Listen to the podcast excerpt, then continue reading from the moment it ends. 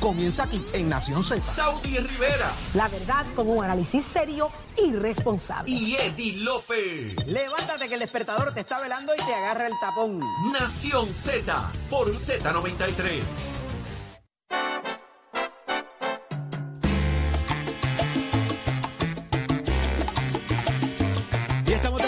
6 y 33 de la mañana en Nación Z, donde usted disfruta de lo que está pasando y el hachero nos tiene gozando porque es viernes y está más contento que un perro con cuatro rabos, papá. Está el hachero gozando. Eddie López, el apelativo ratifica eh, anualidad de los permisos en Bahía de Jobo. Ha dicho, mira, todo el que allí, eh, la Junta de Planificación, haga un proceso administrativo donde dice que todos los permisos que se otorgaron allí por esos profesionales están bajo cuestionamiento y de que pueden echar para atrás todo eso allí ahora mismo. ¿Cómo ves eso? Mira, eh, interesante porque luego de las expresiones de la pasada semana de la secretaria Anaí Rodríguez del- de Recursos Naturales, ella ha sido enfática en que la gente ha vuelto allí a construir. Eh, y lo hicieron inclusive eh, durante Fiona, cuando pensaban que los vigilantes no estaban mirando. O sea que hay una insistencia manifest- manifiesta en seguir construyendo y trae también a la atención el asunto que eh, los que pudieron haber conseguido permisos en algún momento también estaban mal tramitados y quizás y hasta de alguna manera eh, con algún tipo de procedimiento irregular. Eh, yo creo que esto va a darle transparencia a cuál pudiera ser el interés real de muchas de esas personas que quieren construir allí, más allá de tener una casa de playa y más allá de, ¿verdad? Eh, pues porque, eh, o sea, tú insistes, insistes, insistes, insistes y, y, o sea, ya la segunda y sabiendo que le están dando una trascendencia al asunto y que está, ya no es solamente las autoridades estatales, sino las federales también, eh, no sé, como que levanta sé, bandera. de y repente que- eso como que trataron de echarle un, ponerle un poquito debajo de la alfombra para no levantar mucho más el, el polvorín, pero la realidad es que aquí hay permisos otorgados que parecen ser mal dados, porque aquí hay cosas que están construidas dentro de lo que es el Distrito de Preservación de Recursos, eh, zonas a esos fines, y el, pro- el profesional autorizado que dio este documento, pues obviamente falló en la otorgación de ese permiso.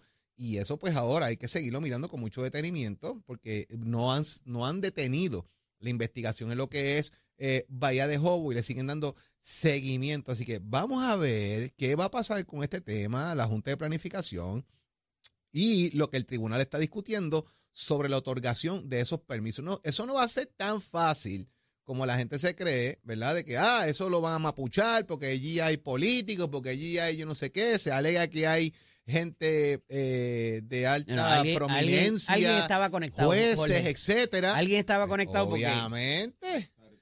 Eso no salió de la nada. O sea, hay alguien más ahí que metió la mano, ¿verdad? En ese sentido. Pero eh, Hobos no ha sido eh, un tema que se ha dejado pasar por alto. Así que vamos a ver lo que pasa con eso. Eddie López ya está con nosotros en línea telefónica a todos nuestros amigos eh, Radio Escuchas y los que nos siguen en las redes sociales, en la aplicación La Música y el Facebook de Nación Z, el expresidente del Senado de Puerto Rico y actual portavoz eh, de la, del Senado del Partido Nuevo Progresista, Tomás Rivera Chávez. Muy buenos días, presidente. Buenos días, presidente. Saludos para ti, Jorge. Saludos para Eddie. ¿Dónde está Saudi? Saudi está atendiendo unos asuntos particulares eh, fuera del país y hoy pues Bueno, nos dio libre a nosotros de ella. Bueno, pues consigno mi saludo y mis mejores deseos para ella y para toda su familia. Muchas gracias. Igual que para ustedes. Muchas gracias, Igual presidente. Eh, Controver- la oportunidad de compartir con ustedes. Controversias generadas, eh, eh, Tomás, con respecto al Sí. tema de lo que es el contrato, eh, el aval que se le ha dado al contrato de privatización o de la APP o la transición, que son los nombres que se le han dado al tema de la generación de energía. Y hay un tema que ha surgido aquí eh, a raíz de, de comunicaciones, de llamadas, de eh, mensajes a través de las redes, que qué va a pasar eventualmente con los empleados de la Autoridad de Energía Eléctrica, si usted de casualidad tiene información sobre eso, ¿verdad? Lo desconocemos Sí, porque no, que grado de secretividad con el tema también, en Sí. cuanto a, aquellos que tienen capacidad de retiro a 30 años y a 20 años, que cuando se hizo el de Luma, los de 20 quedaron un poquito pinchados. ¿Qué va a pasar ahora? ¿Será lo mismo? ¿No será lo mismo? Hay gente que se retira en Sí. seis meses, 20 Sí. meses. ¿Sabes? Ese, ese tipo de cosas está sobre el ¿Cómo tapete y ha generado controversia, Tomás. ¿Cómo no? Este, pues mira, gracias por la oportunidad de explicarlo. Este, en primer lugar, eh, hay una, había desde hace algún tiempo una discusión, digamos, un poquito atenuada, eh, digamos, un poquito más este, oculta, sobre la posibilidad de, de también eh, contratar a la empresa privada para el tema de la generación de energía. Esto se da en medio de, de las quejas, de las circunstancias en las que Luma, que tiene el contrato de distribución y transmisión de energía, ha provocado pues por las deficiencias, por los apagones, por, por todo lo que hemos visto a través de los medios de comunicación y que ha generado, digamos, este, algún, eh, una animosidad y una frustración en, en una buena parte de la, de la población. Eh, en ese escenario, la ley de alianzas público-privadas pues establece que hay un, una etapa donde se discute de manera, digamos, confidencial las propuestas de los que compiten para los contratos. Ese es el caso que nos atañe en términos de la generación. Esa etapa, a mi juicio, eh, ya fue superada, ¿verdad? Porque ya eh, va eh, rumbo al gobernador, Ujú. un contrato que se aprobó por todas las autoridades eh, que correspondía aprobarlo antes de que llegara a mano del gobernador, así que yo creo que ya ese contrato puede hacerse público. Eh, y, o por lo menos de informarle al, a la gente de qué se trata, cuáles son los alcances, los términos, condiciones, lo que a la gente le importa, ¿verdad? Lo que la gente quiere saber. Porque en Puerto Rico, eh, Jorge, Eddie, los todos los puertorriqueños lo que queremos es estar seguros de que vamos a tener un sistema eléctrico accesible, confiable, ¿verdad? Resiliente, bueno, accesible en el sentido en el sentido de precio inclusive, ¿verdad? Y mientras nos mantengamos dependiendo del petróleo, pues vamos a ser rehenes de las fluctuaciones del barril y de todas las cosas. Y aunque hay algún sector que quiere culpar a Luma de las fluctuaciones del, del precio del barril y los aumentos, pues la verdad es que no. Eh, no, eso ni siquiera el gobierno de los Estados Unidos puede controlarlo. Así que me parece que ese es el primer punto, que la gente pueda conocer eh, en términos generales, ¿verdad? En términos, eh, digamos, de lo que le atañe al ciudadano, eh, de qué se trata, cómo se afectan ellos. En segundo lugar, pues obviamente está el aspecto de los trabajadores. En nuestra legislación, en la que aprobamos en aquella ocasión, siempre eh, tiene que dársele las mayores garantías al trabajador. Eso es lo que establece la ley. ¿verdad? Eso es lo que establece eh, el marco jurídico que está vigente y pues debe de esa manera procurarse la mayor garantía a todos los trabajadores, no digamos los que están próximos a jubilarse, como tú muy bien señalas, este, Jorge, sino todos, ¿verdad? Claro. El sistema de retiro de los de los trabajadores de energía eléctrica lo quebraron, lo quebró la, propia corporación, ¿verdad? Eh, era en manos de ellos que estaba eso, no era en manos de, ningún funcionario electo, no era en manos, ¿verdad?, de, de- del gobierno de Puerto Rico como tal, ¿verdad?, directa y, y de manera directa. Así que eh, todos esos temas, cuando el contrato salga a la luz pública, pues podrá abordarse con una precisión mayor. Ahora, pues, Sí. en ausencia de, de conocer el contrato en, en términos generales o en detalle, pues, pues es bien difícil uno Hay poder incertidumbre, hay incertidumbre. Hay gente, No que- hay gente que me llama que no pero- duerme, pero la que están ley- asustados. Es complicado. pero sí, y con y con y hay que entenderlo verdad Claro. hay que entenderlo tienen tienen razón y para estar para estar así preocupados pero el marco jurídico que nosotros aprobamos siempre procura siempre establece que hay que defender al Hay trabajador mucho Eso es ruido, hay mucho pasa. ruido allá afuera, eh, presidente, de qué va a decir, qué no dice. Entonces ese ruido también confunde a la gente porque nadie sabe realmente lo que está pasando. claro y, y para darte un ejemplo verdad y, y digo esto porque ocurrió cuando vino la transición de energía eléctrica a Luma se supone que Luma reclutara el personal de la autoridad, ¿verdad? Y en algunos casos escuchamos a través de los medios de comunicación y de los propios trabajadores decir, ah, me están pagando mucho más de lo que ganaba en la autoridad y pues, pues, pues pierdo un poquito aquí, pero gano mucho ya. Y toda esa discusión se dio. Algunos trabajadores eh, pues decidieron quedarse en el gobierno y, y fueron distribuidos a través de las agencias de una forma que, ¿verdad? No todo el mundo está contento, porque por ejemplo un, un celador haciendo funciones, digamos, de mensajero, de chofer, de igual de seguridad o de cualquier otra eh, capacidad que no sea la de celador, pues es una pérdida, porque los celadores en Puerto Rico Se invirtió en esa gente. Que se adiestraron son personas con un conocimiento eh, muy especializado y han probado ser excelentes trabajadores. O sea, eso, eso nadie lo puede. Muchos de esos que prefirieron quedarse en el gobierno después querían regresar a Luma, ¿verdad? O trataron de entrar a lo que queda de la autoridad eléctrica, que es la, el asunto de la generación. Esa es la verdad también.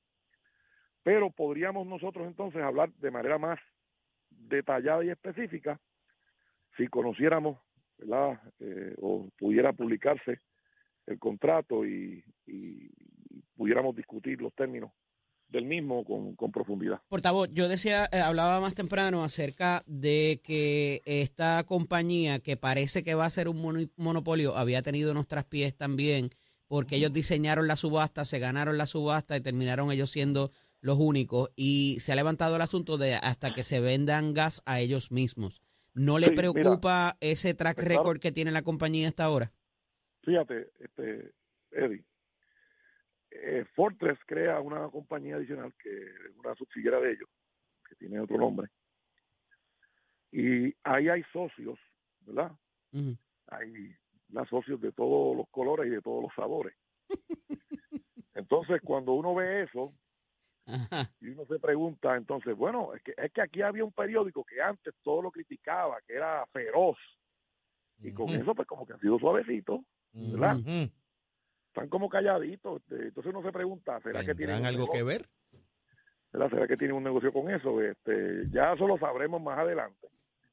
Pero sin Hasta la adquisición del muelle fue cuestionable, eh, eh, Por eso- presidente. es que, Eddie, es que la gente tiene derecho a saber, tú y yo lo sabemos, y estoy seguro que Jorge también, y a saber todo lo que se hace con lo que son bienes de dominio público. Así es. Claro. O sea, tienen derecho a conocerlo.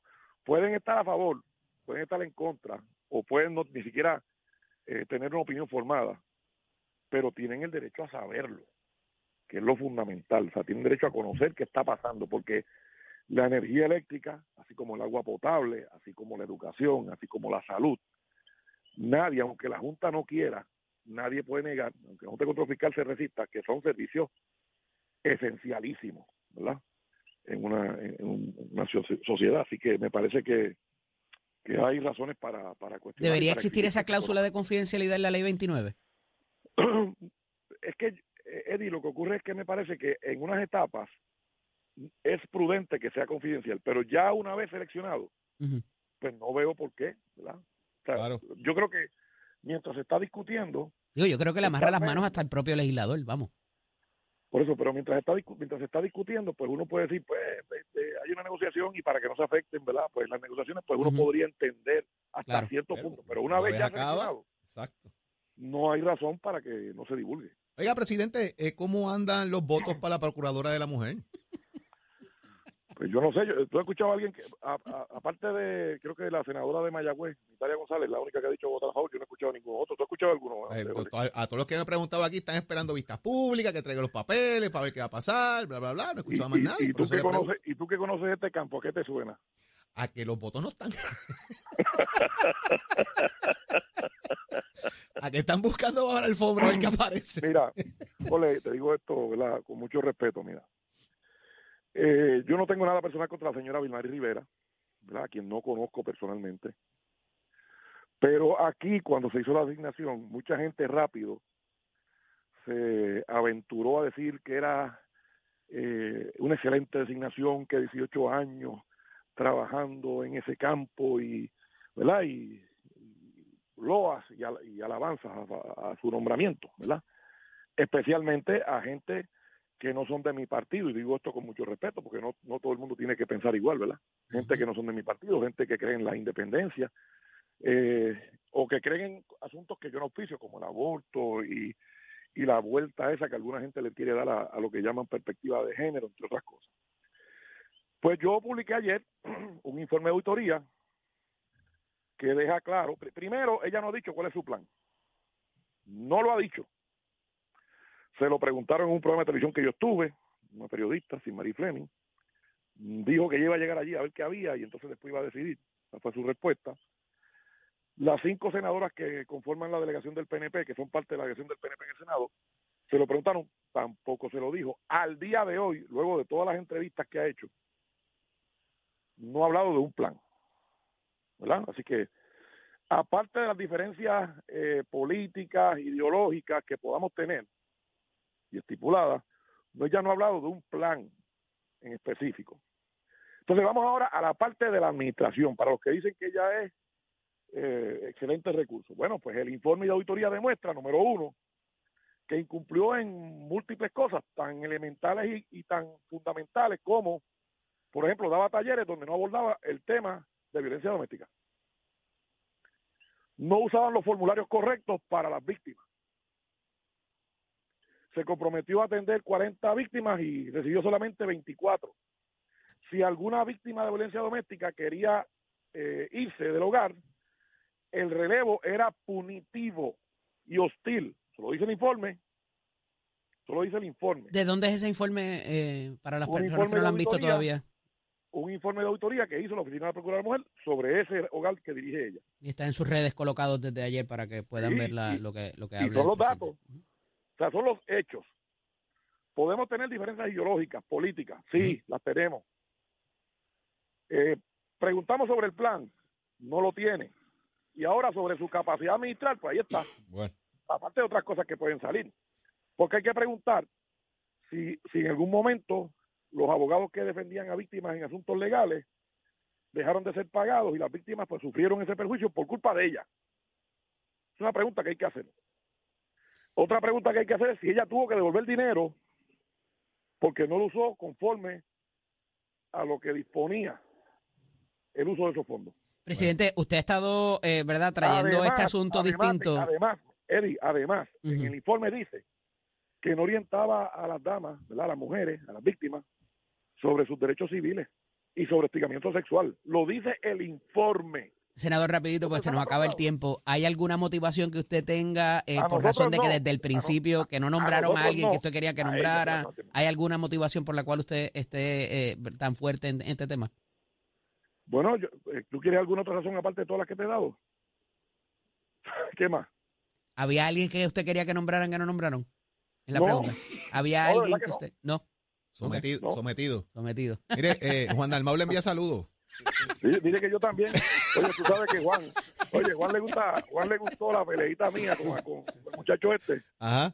Eh, porque parece que le entusiasma eso, la pelea entre varones, pero... pero Ay, Oh. Eh, Nos vemos. Cuando hay un Buen hombre fin de semana, una mujer Tomás. en su partido, se esconde. Lo fin de semana, A lo mejor Tomás, se le encuentra a bien. San Sebastián. Nos vemos. Un abrazo. Bueno, señores, estaba Tomás Rivera Chat. Vamos inmediato a ver qué está pasando en el mundo deportivo con Tato Hernández. Vamos arriba, vamos arriba, vamos arriba, señoras y señores, vamos rápido con el deporte. ¿Se acuerdan, mi gente, que ayer estuvimos hablando aquí de la queja de Javier Curso con la pista de atletismo allá en Villa del Carmen, en Ponce? Pues mira, ayer se reunió el alcalde, por ahí están las fotos, con el alcalde de Ponce, Irizarry Pavón, el señor Javier Curso, y aparecieron unos chavitos por ahí para inmediatamente poner, arreglar esa pista y ponerla en marcha. Así que muchachos, ahí está la buena. Ya usted sabe con eso. Por otro lado, pues ya usted sabe que Carolina juega hoy con Mayagüez. Mickey Wood va a estar haciendo el lanzamiento de honor. Y Jorge, hay un par de fanáticos molestos porque las taquillas para el Clásico Mundial, donde juega Puerto Rico, Dominicana, Venezuela y México, ya se vendieron, nene. eso duró, eso duró menos un estornudo. Eso duró menos un estornudo. Entonces los que tienen ya son los que son fanáticos de los Marlins, están en ese club porque los juegos son allá. Así que nosotros los boricuas, a ver si las hallamos revendía, como dicen por ahí. Pero eso deben de valorarlo lo que después, eso hay que traerlo para acá otra vez, como se jugaba en el piso. Así mismo. Usted se entera aquí en Nación Z, somos deporte, con el auspicio de Mestre Escuela que informa que estamos en el proceso de matrícula mecánica racing, mecánica marina, 787-238-9494. Ese es el numerito a llamar. Oiga, chero, y vieron my friend.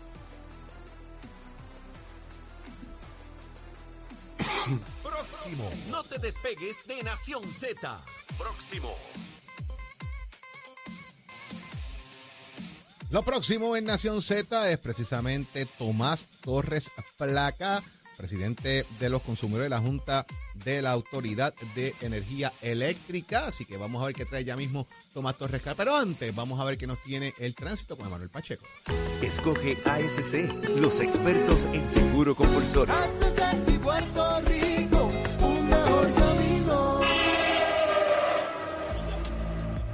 Rivera con la información sobre el tránsito. Ya se está formando el tapón en la mayoría de las vías principales de la zona metropolitana, como la autopista José de Diego entre Vega Alta y Dorado y entre Toa Baja y Bayamón y más adelante entre Puerto Nuevo y Atorrey.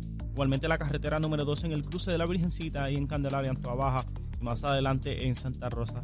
Algunos tramos de la PR5, la 167 y la 199 en Bayamón, así como la avenida Lomas Verdes entre la American Military Academy y la avenida Santa Ana. La 165 entre Cataño y Guaynabo y la intersección con la PR22, el expreso Valdeorotti de Castro, desde la confluencia con la ruta 66 hasta el área del aeropuerto y más adelante, cerca de la entrada al túnel Minillas en Santurce. El ramal 8 y la avenida 65 de Infantería en Carolina, el expreso de Trujillo en dirección a Río Piedras, la autopista Luisa Ferré entre Montelledra y el Centro Médico y más al sur en Caguas y la 30 entre Juncos y Gurabo. Ahora pasamos con el informe del tiempo. El Servicio Nacional de Meteorología pronostica para hoy clima generalmente tranquilo, con actividad de lluvia muy limitada. Se esperan algunos aguaceros breves en el oeste, pero no muy significativos. Las temperaturas durante el día estarán en los medios 80 grados en las zonas costeras y en los altos 70 grados en la zona montañosa. El viento estará generalmente del este de 12 a 15 millas por hora con algunas variaciones a causa de la brisa marina y ráfagas más fuertes en las zonas costeras. Hasta aquí el tiempo les informó Emanuel Pacheco Rivera. Yo les espero en mi próxima intervención aquí en Nación Z, que usted sintoniza por la emisora nacional de la salsa Z93.